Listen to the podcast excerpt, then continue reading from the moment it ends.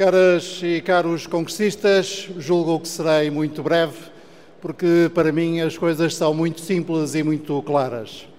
Há dois anos, 2 milhões e 300 mil votos deram um mandato claro ao Partido Socialista para uma maioria sólida no Parlamento Português e para um governo de quatro anos para executar o seu programa.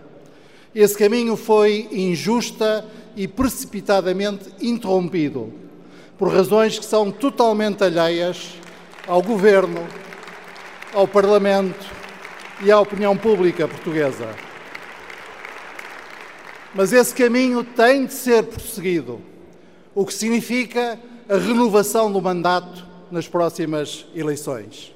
E eis o que se propõe fazer o PS: renovar a confiança dos portugueses para prosseguir o caminho, para continuar o que está fazendo, renovando também as suas políticas e imprimindo novo impulso e nova ambição às suas políticas.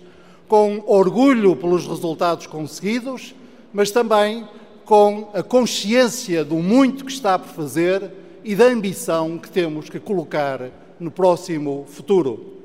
Ora, só uma vitória robusta do PS garante esta virtuosa combinação entre continuidade e renovação das políticas públicas.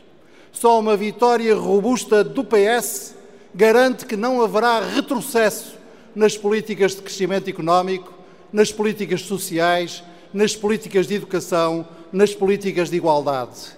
Só uma vitória robusta do PS garante aos portugueses governabilidade, estabilidade política e segurança.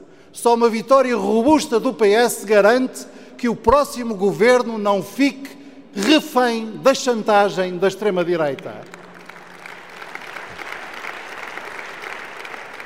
Só uma vitória robusta do PS garante a combinação destes quatro valores essenciais para o nosso futuro que são os valores da liberdade, da igualdade, da solidariedade e da sustentabilidade.